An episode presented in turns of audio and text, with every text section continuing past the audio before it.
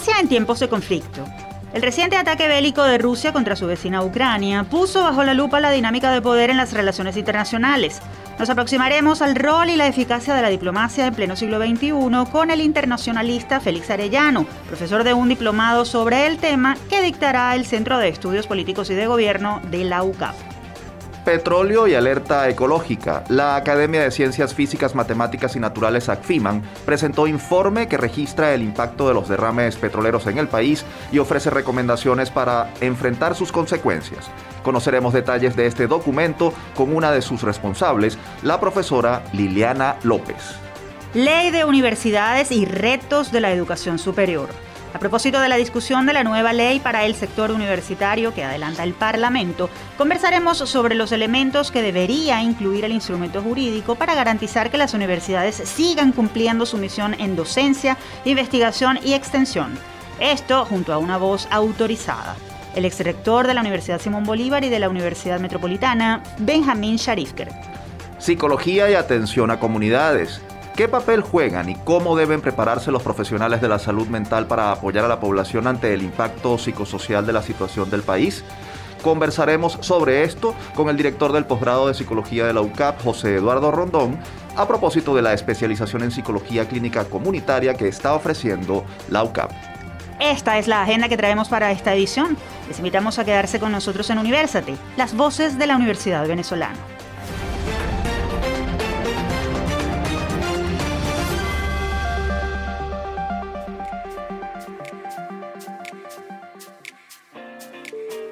Les saludamos Efraín Castillo y Tamara Sluznis y les damos la bienvenida a nuestro programa Universate transmitido a nivel nacional por Unión Radio. Este espacio es producido por Unión Radio Cultural y la Dirección General de Comunicación, Mercadeo y Promoción de la Universidad Católica Andrés Bello. En la jefatura de producción están Inmaculada Sebastiano y Carlos Javier Virgües. En la producción, José Ali Linares y Miguel Ángel Villamizar. Y en la dirección técnica están Ricardo Carrer y Fernando Camacho. Este programa está siendo grabado desde el estudio de radio de la UCAP. Agradecemos al Departamento de Producción Audiovisual de la Escuela de Comunicación Social de la Universidad por el apoyo para hacer esto posible. Amigos, gracias por acompañarnos una vez más en este espacio plural y de encuentro dedicado a la Universidad Venezolana. Nos aproximamos a nuestro tercer aniversario y la sintonía de ustedes, nuestros oyentes, nos estimula a seguir haciendo esfuerzos por llevarles información y entrevistas de calidad a la altura de la Academia Venezolana. Tamara, cada semana al aire es una nueva oportunidad para compartir noticias acerca de lo bueno que ocurre en nuestras instituciones de educación superior, así como también sobre lo que tiene que decir la comunidad académica sobre la educación, el país y la realidad mundial. Precisamente sobre el presente y futuro de la educación superior nacional vamos a reflexionar a continuación a propósito de una nueva ley de universidades que podría aprobarse durante este 2022. Esto con un académico y exrector universitario de mucho peso. Quédense a escuchar. Foro Universate.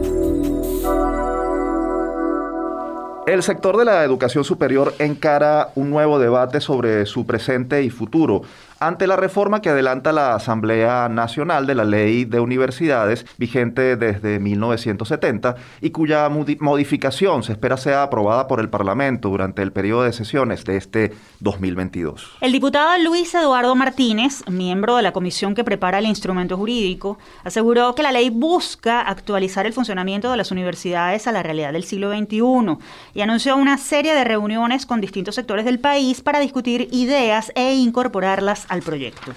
¿Es posible que la renovación de esta ley pueda ayudar a las universidades a salir de sus problemas? ¿Qué debe contener esta reforma para garantizar que esto ocurra?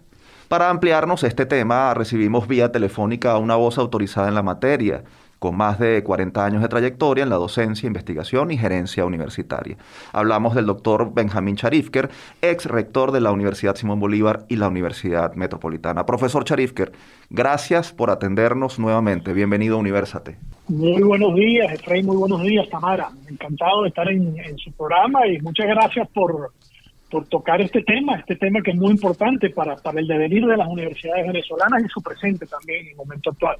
Profesor Sharifker, en 2021 la Academia de Ciencias Físicas, Matemáticas y Naturales, ACFIMAN, de la que usted es individuo de número, señaló en un documento que el modelo universitario venezolano instaurado en 1958 se agotó y que por lo tanto debía reinventarse. Le pregunto, ¿es necesaria una nueva ley de universidades en Venezuela para renovar ese modelo? Bueno, sí tenemos algunos aspectos que seguramente, eh, que seguramente no, que estamos convencidos que requieren mejora para poder tener eh, universidades de, una muchísima mayor calidad en Venezuela y sobre todo atender ese problema, ese problema mayúsculo que tenemos, que es la sostenibilidad de las instituciones. Cómo procurar los recursos y sostener el funcionamiento de las universidades haciéndolas mucho más eh, vinculándolas mucho más con la sociedad. Pero, pero tenemos que preguntarnos, con respecto, digamos, a la reforma de la ley que se está planteando en este momento. Eh, ¿Cuáles son los verdaderos problemas urgentes que tienen las universidades venezolanas? ¿Cuáles son las causas de esos problemas urgentes? Y si son jurídicas las causas de esos problemas o si son de otra naturaleza. Yo creo que para poder resolver los problemas de las universidades en Venezuela tenemos que apuntar al lugar correcto. De nada sirve resolver algo que no es un problema urgente en este momento y dejar los problemas urgentes de lado. Las universidades venezolanas tienen problemas urgentes que tienen que ser resueltos y nosotros esperaríamos que la gestión pública se ocupara de la resolución de esos problemas este, mucho antes de que nos pongamos a hacer amplias discusiones acerca de las reformas que seguramente serán muy beneficiosas para las universidades y que se pueden hacer a la ley, pero que reitero, el, reformar la ley de universidades no va a resolver los problemas urgentes que tienen las universidades venezolanas. Profesor Charifker, en una entrevista reciente usted señaló que la discusión de la nueva ley de universidades era irrelevante. ¿Por qué sostiene esto? Sobre todo porque, bueno, en todo caso ya la discusión está en marcha.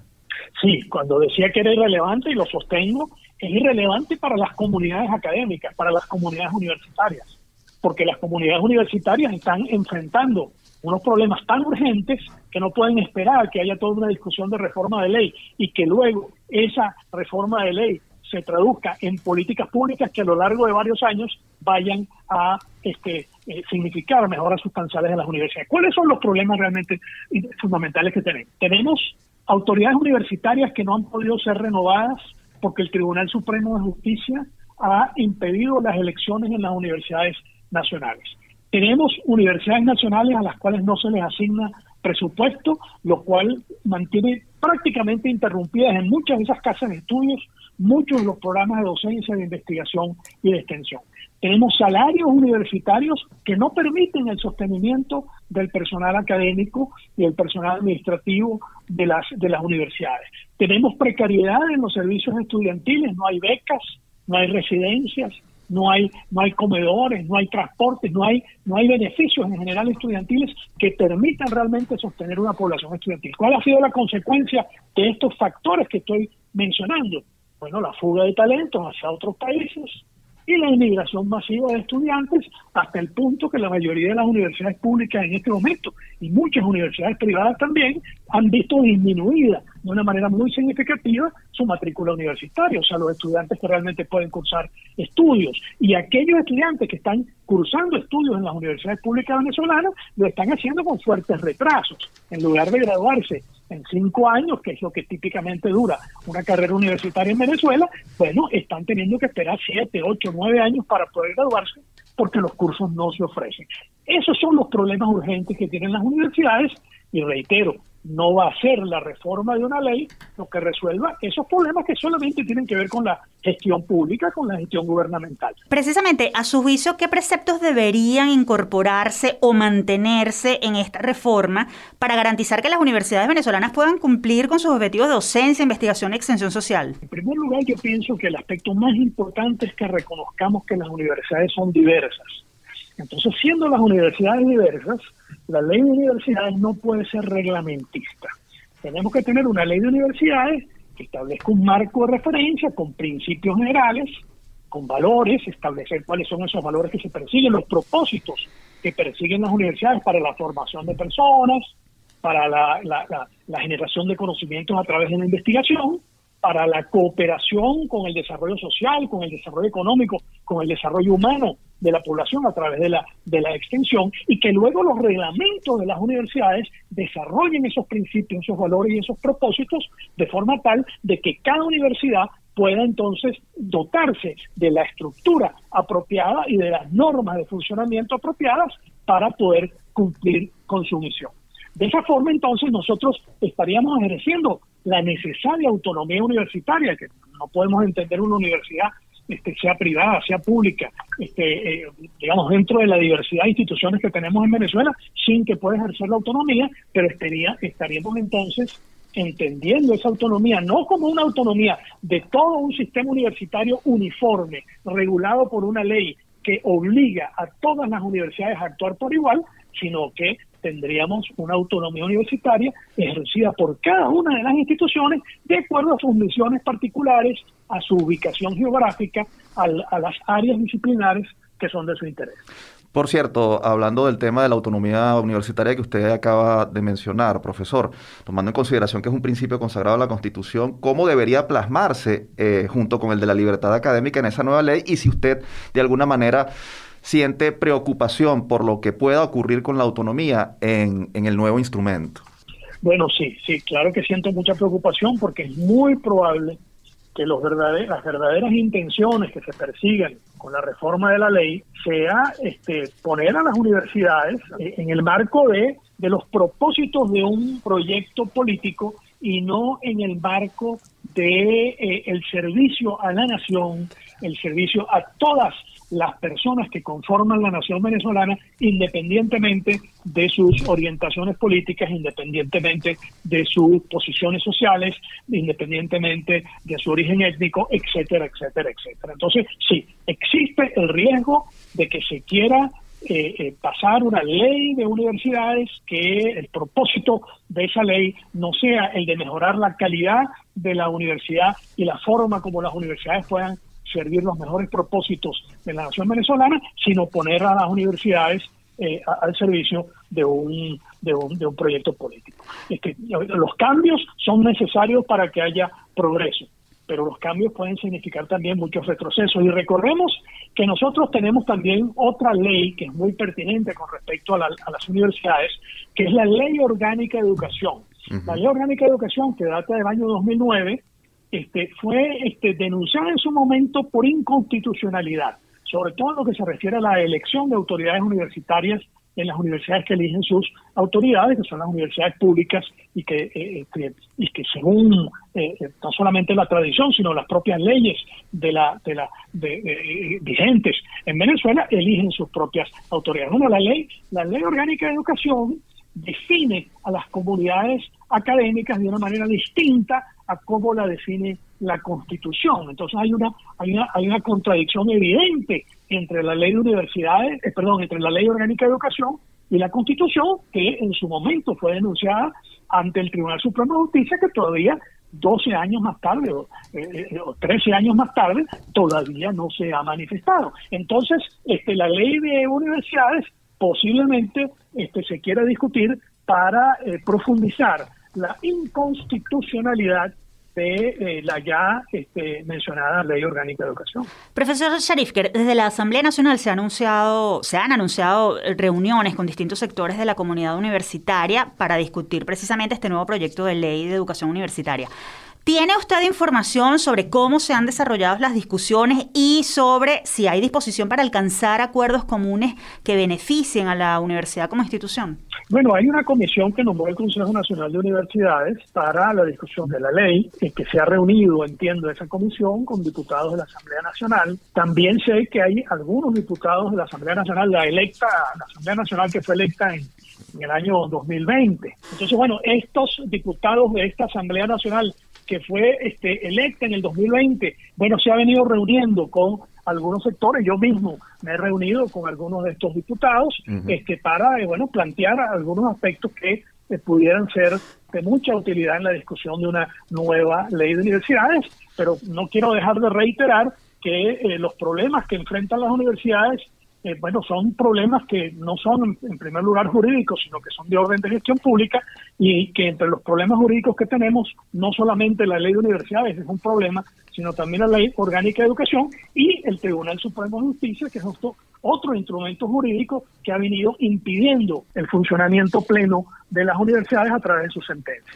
Finalmente, profesor Charifker, y muy, muy breve, ¿qué rol debe jugar la sociedad civil, más allá de la comunidad universitaria, para que este proyecto de ley de universidades contribuya a fortalecer y no a debilitar a la universidad venezolana? Yo creo que todos en Venezuela tenemos que estar interesados y actuar positivamente para tener buenas universidades en Venezuela.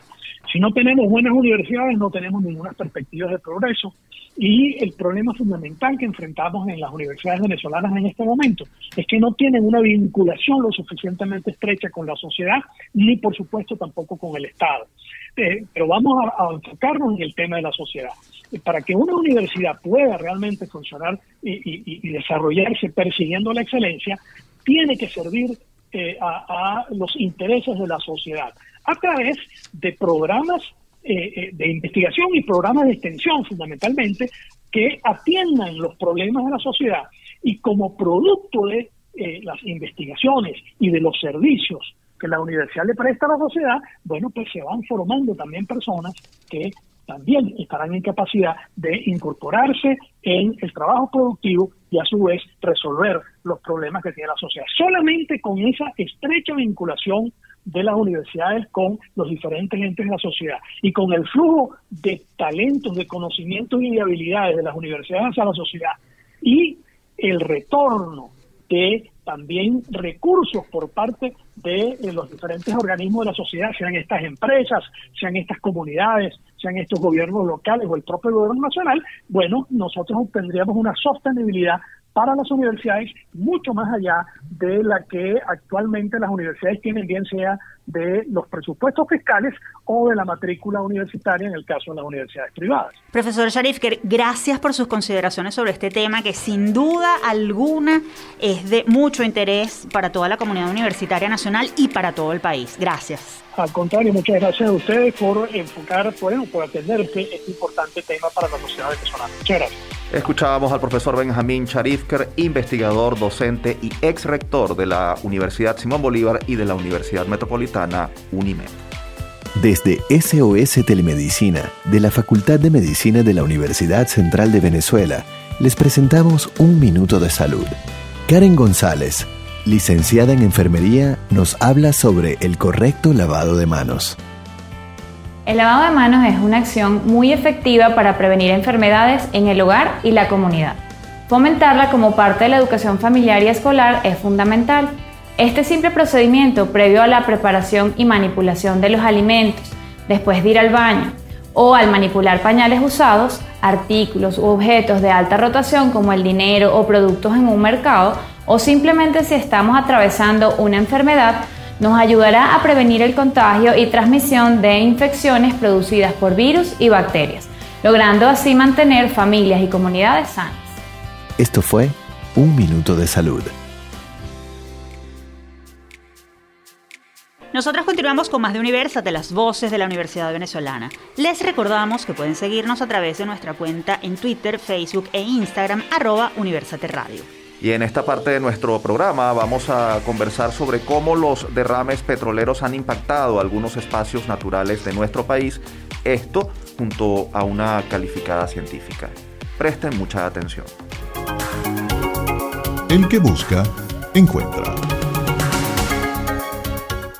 Recientemente, la Academia de Ciencias Físicas, Matemáticas y Naturales, ACFIMAN, presentó un documento en el que evalúa los daños causados en el medio ambiente por los derrames de hidrocarburos, así como los mecanismos que pueden aplicarse para reducir su impacto negativo. El documento titulado Efecto de los derrames de hidrocarburos en el ambiente, recomendaciones para su mitigación, ofrece una aproximación a los daños que están sufriendo los ecosistemas marinos y advierte sobre las consecuencias de esta afectación en la actividad económica turística y en la calidad de vida de quienes habitan las zonas aledañas a los derrames. Con el fin de ofrecernos más detalles sobre este estudio, nos acompaña vía telefónica su coordinadora, la profesora Liliana López. Ella es licenciada en Química, doctora en Ciencias, docente investigadora del Instituto de Ciencias de la Tierra de la UCB e individuo de número de la ACFIMAN. Bienvenida a Universate, profesora. Un gusto tenerla con nosotros. Buen día, ¿cómo están? Y muchas gracias por esta invitación. Profesora, de acuerdo con la investigación que realizaron, ¿cuántos derrames petroleros se han registrado en Venezuela en los últimos años y qué tanto se han incrementado estos episodios? En el año 2021 hubo un incremento bastante grande que se puede que se presenta en la tabla del trabajo de estos derrames. Si bien cualquier país petrolero tiene la posibilidad de que de tener derrames este, por, la situación que pueden presentarse, uno de los aspectos importantes es tratar de de tomar las precauciones para evitar esto. ¿Cuáles son las zonas más afectadas eh, en el país en este momento por los derrames petroleros y por qué están ocurriendo? Bueno, las zonas más afectadas son las costas, las costas de, la, de la parte occidente del país, aunque hubo derrames que incluso vinieron desde, desde Oriente, y eso está afectando las playas, está afectando todos los e, ecosistemas marino terrestres, todo lo que son las playas, los manglares, porque bueno, si bien las playas se limpian y quedan con un aspecto que pareciera que no ha ocurrido nada, muchos de esos hidrocarburos ya han filtrado hacia, hacia los sedimentos, están en, en, algo, en microorganismos y eso todo está afectando desde los macros hasta los micro ecosistema. Eh, las causas que están detrás de estos derrames, hay impericia, hay negligencia, hay falta de mantenimiento de la, de la infraestructura. ¿Qué, ¿Qué, han podido determinar o no sé si lo determinaron en el estudio? En el estudio no lo determinamos, pero sí este, el exceso de, de derrames de hidrocarburos puede ser consecuencia de la falta de prevención de, de estos problemas y y del mantenimiento. Puede ser el mantenimiento de los sistemas y del no tener unos planes de contingencia adecuados que permitan este, parar a tiempo los derrames. Profesora, ya nos ha comentado algunos daños ambientales, pero ¿cuáles a su juicio son los principales? Y díganos también si algunos de estos daños son reversibles, en qué zonas ya hay efectos que, que no puedan eh, hacer que la situación vuelva atrás. Bueno, en muchas zonas donde existen los, manglares, si el manglar, sus raíces se llenan de hidrocarburos, de petróleo, vamos a decirlo así, ya no tiene el transporte de nutrientes, ya, ya mueren. Los sistemas de manglares son uno de los sistemas que tienen mayor capacidad de reservorios de CO2.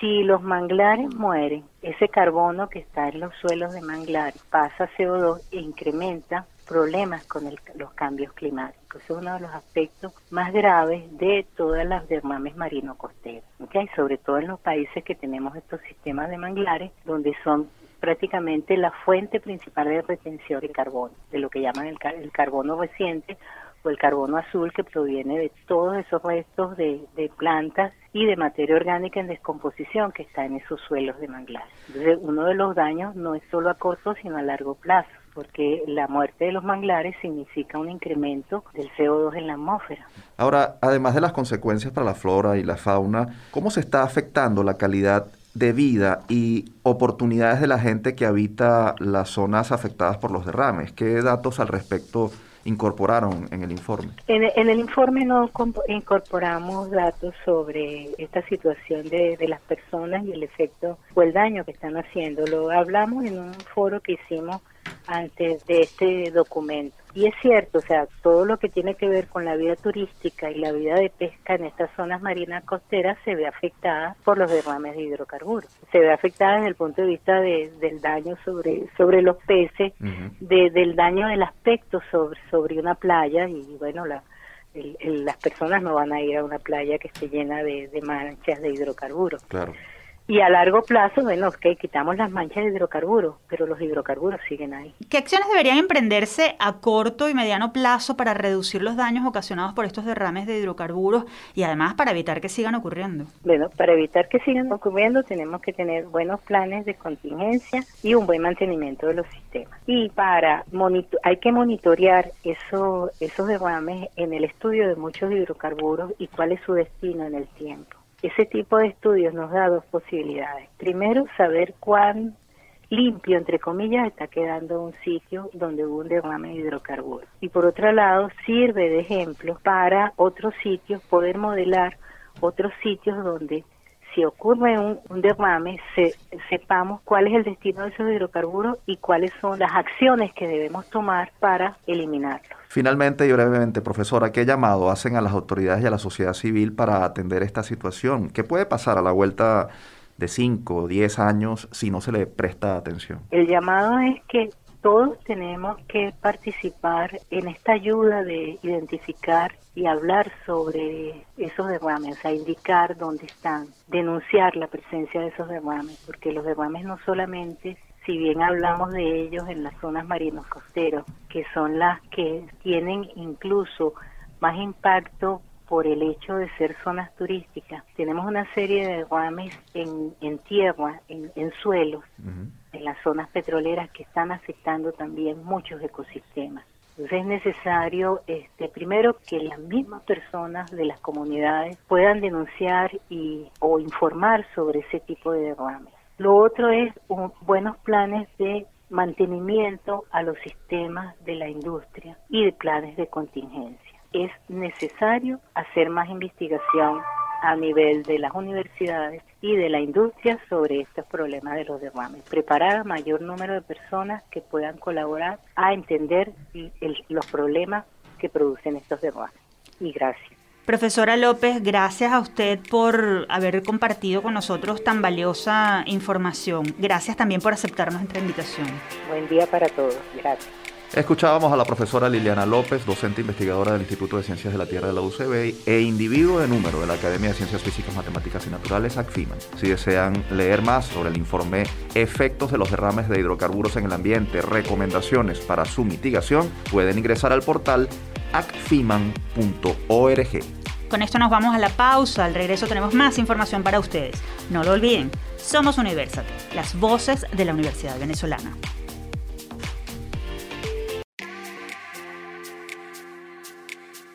Amigos oyentes, continuamos con de las voces de la Universidad Venezolana. Recuerden que si quieren escuchar este o cualquiera de nuestros más de 100 episodios, pueden acceder a las plataformas iTunes, YouTube y iBooks. Allí nos consiguen como Producción Universate.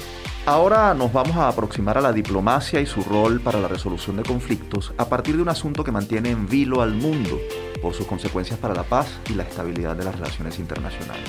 La invasión de Rusia a Ucrania. Lupa Universate. El pasado 24 de febrero, el presidente ruso Vladimir Putin inició una invasión militar contra uno de sus países vecinos, Ucrania, ataque que en su primera semana dejó cientos de muertos y heridos y provocó la huida de cerca de un millón de ucranianos. La acción ha generado la condena de buena parte de la comunidad internacional. La ONU ha pedido a Moscú que cese sus operaciones militares, mientras la Unión Europea, Estados Unidos y otros países iniciaron una ofensiva que incluye la aplicación de sanciones financieras al gobierno y empresas de Rusia. Por su parte, Cuba, Nicaragua y Venezuela han manifestado su apoyo a Rusia por considerar que actúa en defensa de su estabilidad. Y mientras este conflicto escala y no se descartan intervenciones militares de terceros países, ya se siente el impacto de estos hechos en la estabilidad política, económica y social de buena parte del planeta. Por eso resulta importante comprenderlos a partir del rol de la diplomacia y su eficacia para resolver conflictos en pleno siglo XXI. Precisamente para, para ello nos acompaña vía telefónica Félix Arellano. Él es internacionalista, especialista en Derecho y Políticas Internacionales y doctor en Ciencias Políticas. Además, es profesor titular de la UCB y uno de los docentes del Diplomado en Relaciones Internacionales, Diplomacia y Protocolo que ofrecerá el Centro de Estudios Políticos de la UCAP a partir del 21 de marzo. Profesor Arellano, bienvenido a Universate. Gracias por acompañarnos. Un cordial saludo para ustedes, el equipo y la audiencia. Quizás sea muy pronto, pero quisiéramos preguntarle cómo impactarán los sucesos de Ucrania en el mundo. ¿Cuáles pueden ser las consecuencias de lo que ocurre en ese país para las relaciones internacionales y la reconfiguración de los pesos y contrapesos del orden mundial? Mire, los resultados son enormes. En materia geopolítica estamos observando un retroceso a los viejos tiempos de la lucha por el poder, donde predomina casi exclusivamente la agenda militar, el poder de los estados, donde se desplazan las agendas sociales, los nuevos temas de la agenda internacional, porque todo empieza a girar muy en la defensa, la defensa militar, el armamentismo, el militarismo, lo estamos sintiendo en Europa, Alemania ha iniciado un rearme, em, Suecia y Suiza han desmontado su neutralidad, de tal manera que en ese sentido es un retroceso a la agenda social, económica y diversa que teníamos.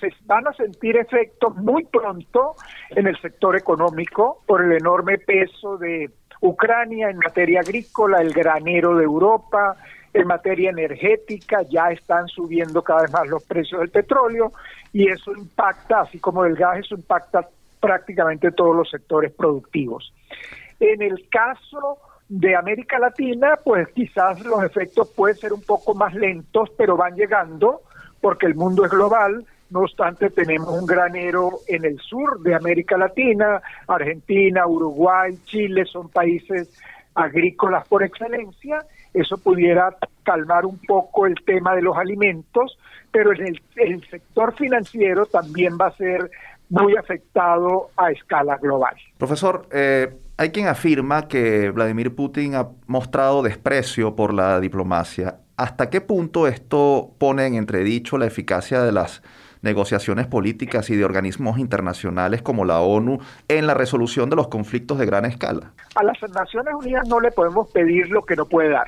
Las Naciones Unidas es lo que los gobiernos han querido que sea. El secretario general no tiene ninguna atribución. Entonces no le pidamos que haga milagros cuando no le han dado absolutamente ninguna atribución. El único órgano con mayores competencias y con normas vinculantes es el Consejo de Seguridad y ahí existe la figura de veto y ya Rusia la aplicó.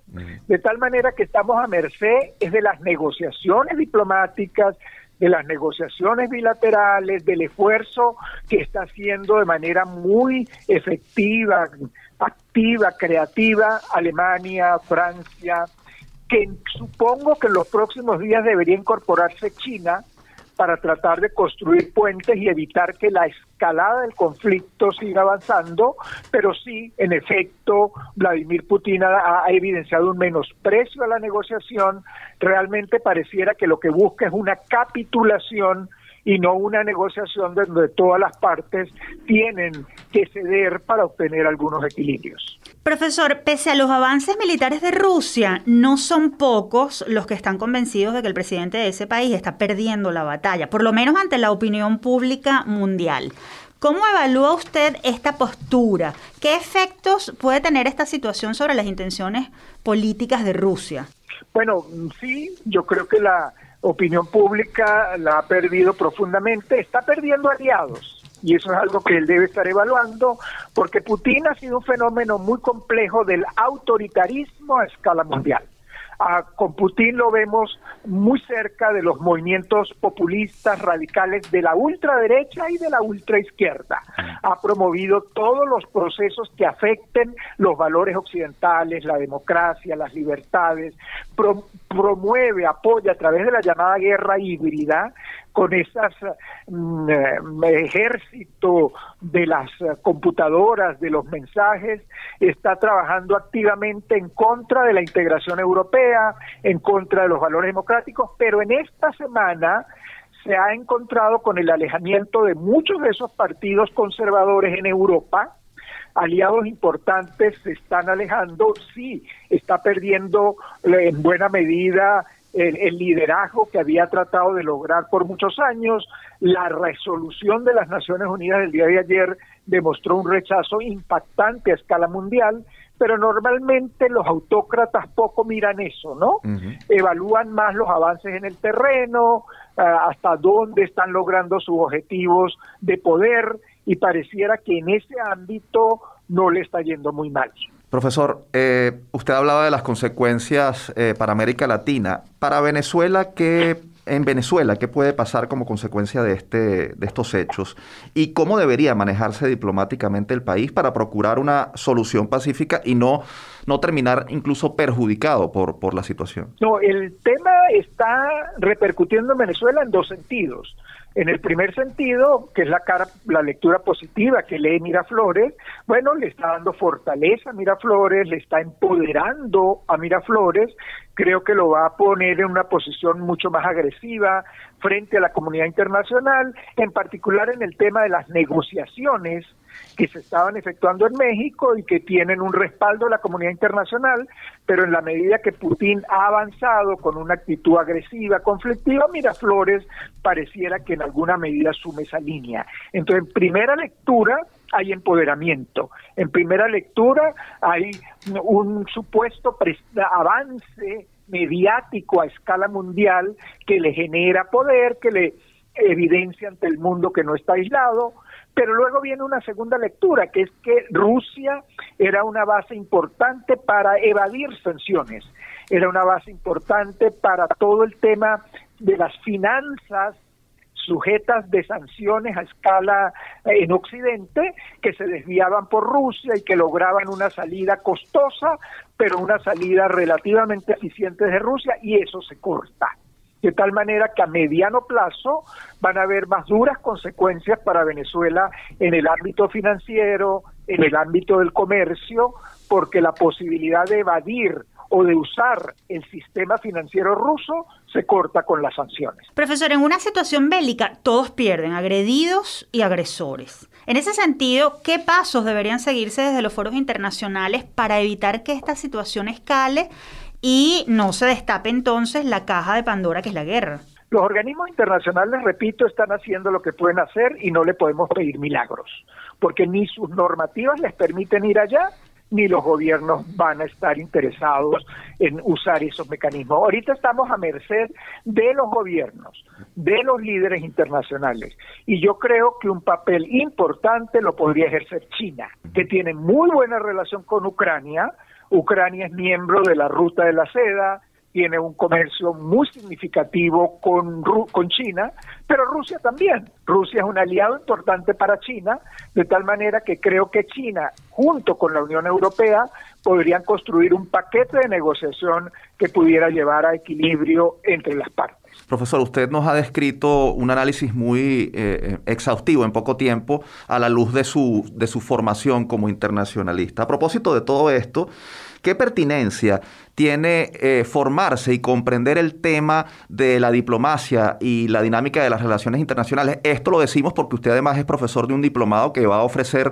próximamente el Centro de Estudios Políticos sobre este tema. Bueno, en un mundo global todo está interrelacionado. Si tú trabajas en una alcaldía, si tú trabajas en un pequeño emprendimiento económico, eso se globaliza. Eso supone conocer la dinámica mundial en sus diversas facetas sobre todo en sus facetas económica, comercial y política. De allí que todos los estudios que abordan la agenda mundial, la dinámica de las fuerzas y de los actores y de las tendencias mundiales es de capital importancia para cualquier ciudadano, para los políticos, para los partidos políticos y para el país en su conjunto. Profesor, gracias por sus consideraciones sobre este tema tan preocupante para la humanidad. Nos unimos a las voces que piden que desde la vía diplomática los vientos de guerra se alejen y se pueda alcanzar un acuerdo. Hay que hacer ese esfuerzo y todos podemos en alguna medida contribuir con eso. Muchas gracias, profesor. Teníamos en línea telefónica al profesor Félix Arellano, internacionalista y docente del Diplomado en Relaciones Internacionales que dictará el Centro de Estudios Políticos y de Gobierno de la UCAP. Por cierto, si desean mayor información sobre este diplomado, pueden seguir la cuenta arroba política UCAP, política con K, en las redes sociales. Avanzamos con esta edición de Universate. Les recordamos que si quieren dar a conocer en nuestro programa alguna investigación, proyecto o personaje universitario destacado, pueden escribirnos a produccionuniversate.gmail.com. Y en esta última parte hablaremos sobre las contribuciones que pueden hacer los psicólogos para atender y mejorar la salud mental de los miembros de las comunidades afectadas por la crisis esto a partir de una oferta formativa que Posgrado UCAP está ofreciendo en psicología clínica comunitaria. Escuchemos. Todo me sirve, nada se pierde.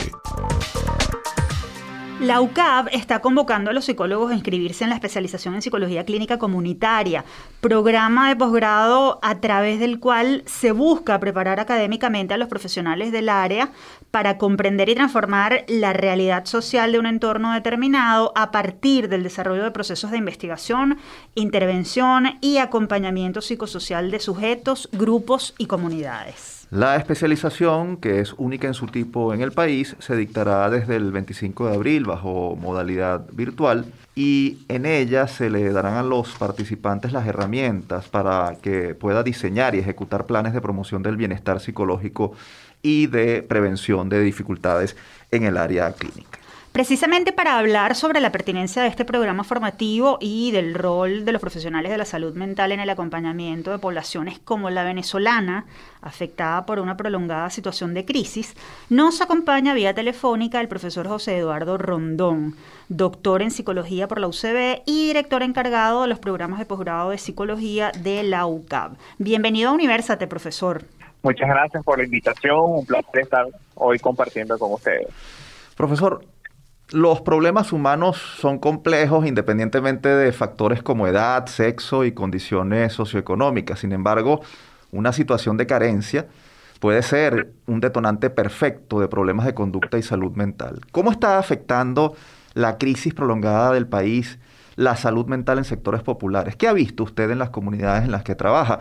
No sé cuáles son los principales trastornos que, que se identifican, por ejemplo. Bueno, yo creo que esta crisis eh, sociopolítica y económica que atraviesa el país este, ha afectado de forma determinante y a gran escala la salud mental del venezolano, ¿sí? Independientemente de, del estrato social o el nivel sociocultural, yo creo que todos estamos haciendo afectados por esta crisis que ya ha permanecido en el tiempo durante muchos años y por ende este, esa prolongación ha hecho, eh, vamos a decir, alteraciones a nivel psicológico en toda la población.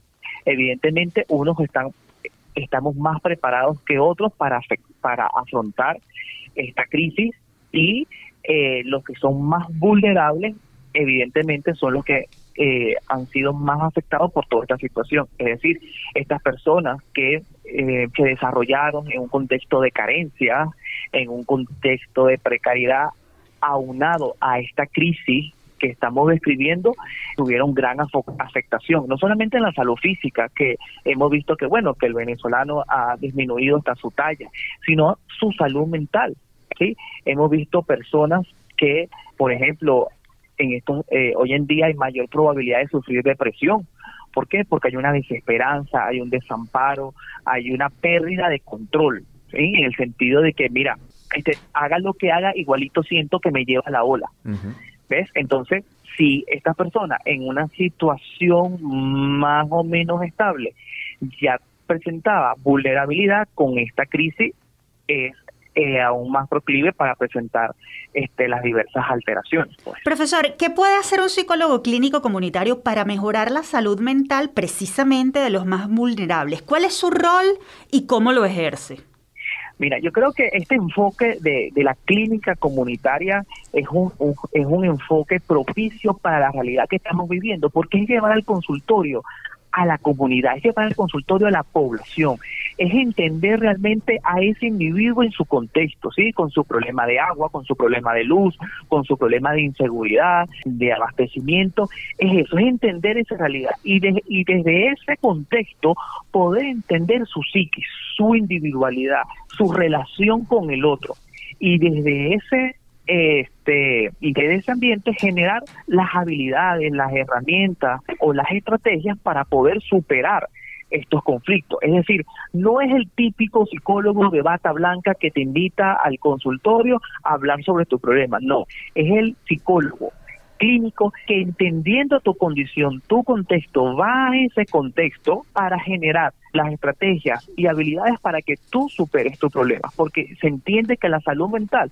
es también es un hecho social, es una construcción social, es decir, si tú no estás si si tu relación con el otro es inadecuada y si tu ambiente es disfuncional, evidentemente tu salud mental será afectada. Pues. Ahora, profesor, ¿cómo, cómo, cómo se debe producir ese acercamiento con los pacientes eh, o los probables pacientes de las comunidades, sobre todo si se tiene en cuenta que no todos sabrán identificar que tienen algún eh, padecimiento psicoemocional. ¿Es fácil llegar a ellos? ¿Cómo, cómo abordarlos? Mira, la primera aproximación, como le comentaba, es entender su problemática, ¿sí? Por ejemplo, ah, mira, este me afecta que mm, la situación del país, que no tengo el, suficiente dinero para este, satisfacer mis necesidades básicas y eso hace que yo me ponga este, de mal humor entendiendo eso, es decir, cómo ese contexto puede realmente estar influyendo en su comportamiento, es que el psicólogo clínico comunitario podrá aproximarse a esa realidad y brindarle la ayuda a esa persona. Porque a veces eh, no discriminamos, porque ese yo creo que es el paso eh, más elevado, el nivel de abstracción más elevada, que tiene conciencia de enfermedad. Pues a veces no tenemos conciencia de enfermedad, mm. pero sí tenemos conciencia que nuestro entorno está mal.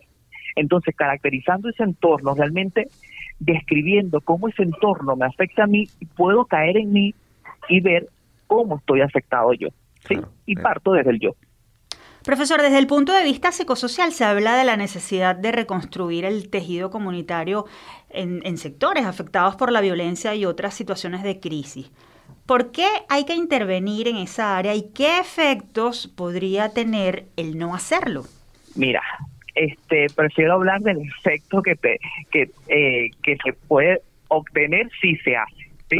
Porque yo creo que el llamado ahorita es eso, es la reconstrucción del tejido social entendiendo desde, desde el núcleo más básico como es la familia, como es la comunidad, como es el barrio, como es la ciudad, eso, realmente podernos poder volver a conectarnos con el otro, reconocer que el otro también es nuestro hermano, que tiene nuestros mismos derechos, y eso convivir, blancos, negros, rojos, azules, todos tenemos derecho a convivir, a respetarnos y sobre todo, sobre todo a reconocernos, ¿sí? A reconocernos como un ser con derecho, como un ser que también, sí, tiene derecho a vivir, pues. Entonces, ese es el llamado. Y tarde o temprano, y creo que más temprano de lo que creemos, tenemos que ya comenzar con esa reconstrucción. Eh, eh, finalmente, profesor, eh, y a partir de todo lo que nos ha comentado, ¿cuál es la pertinencia de una especialización como la que ofrece la UCAP en el área de la psicología clínica comunitaria? Y brevemente, ofrézcanos las coordenadas para obtener información adicional, por favor. Bueno, yo creo que eh, la pertinencia eh, lo muestra la misma Venezuela. Nosotros tenemos un país muy atípico, con unas condiciones muy particulares, que requiere unos profesionales que entiendan perfectamente ese contexto para entender a los que viven en ese contexto. Entonces yo creo que el clínico comunitario puede eh, relacionar todos estos conocimientos derivados de la psicología, de la psique, del comportamiento, del comportamiento humano, contextualizado a un ambiente particular, como es en el caso de Venezuela. Entonces yo creo que ahí la ganancia es doble en comparación a un clínico sin esta sin este apellido de comunitario. Entiendo. Las coordenadas. Entender la, problemática en su contexto y por ende, tal como lo indica, la especialización sale ahorita el 25 de abril. Toda la información está en la página web del posgrado. Comenzamos este una especialización que en cuatro años ya usted la puede culminar y tiene salidas intermedias como es un curso de ampliación en psicología clínica para los interesados netamente en la clínica y un programa de ampliación se denomina para las personas que estén más interesados en lo comunitario. ¿sí? Entonces tenemos tanto lo clínico como lo comunitario y lo clínico comunitario. Profesor Rondo, muchas gracias por su participación en nuestro programa. Sin duda, la preparación del personal de la salud mental es fundamental para contribuir con la reconstrucción del país. Así es, y por ende yo creo que debemos prepararnos porque es lo que el país necesita y yo creo que la especialización en la psicología en psicología clínica comunitaria es una respuesta a eso. Por eso que la invitación es a todos estos profesionales de la psicología que quieren realizar una especialización, que tenemos profesores tanto nacionales como internacionales, se inscriban desde este 11 de marzo. Muchísimas gracias. Conversábamos con José Eduardo Rondón, director encargado de los programas de posgrado en psicología de la UCAP. Si ustedes quieren más información sobre la especialización en psicología clínica comunitaria, ya saben, sigan la cuenta arroba postgrado UCAP y arroba en la UCAP. Ha llegado el final de esta edición de Universate, pero antes de despedirnos vamos a compartir como siempre la frase de la semana. Todos los hombres son aptos para perpetuar la especie. La naturaleza forma y escoge aquellos que son dignos de perpetuar la idea. Lo dijo el doctor José María Vargas, médico, intelectual, catedrático y político, quien fue rector de la Universidad Central de Venezuela entre 1827 y 1829. También fue presidente de la República entre febrero y julio de 1835. Nacido en La Guaira el 10 de marzo de 1786 y fallecido en Nueva York el 13 de julio de 1854, de su natalicio se cumplen este 2022 236 años.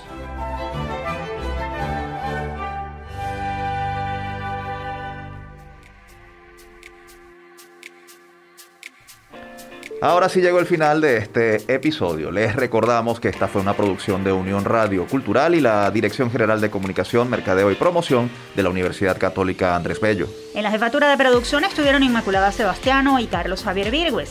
En la producción, José Ali Linares y Miguel Ángel Villamizar. En la dirección técnica, Ricarti Carrer y Fernando Camacho. Y en la conducción, ¿quién les habla? Efraín Castillo y Tamara Luznis. Hasta la próxima.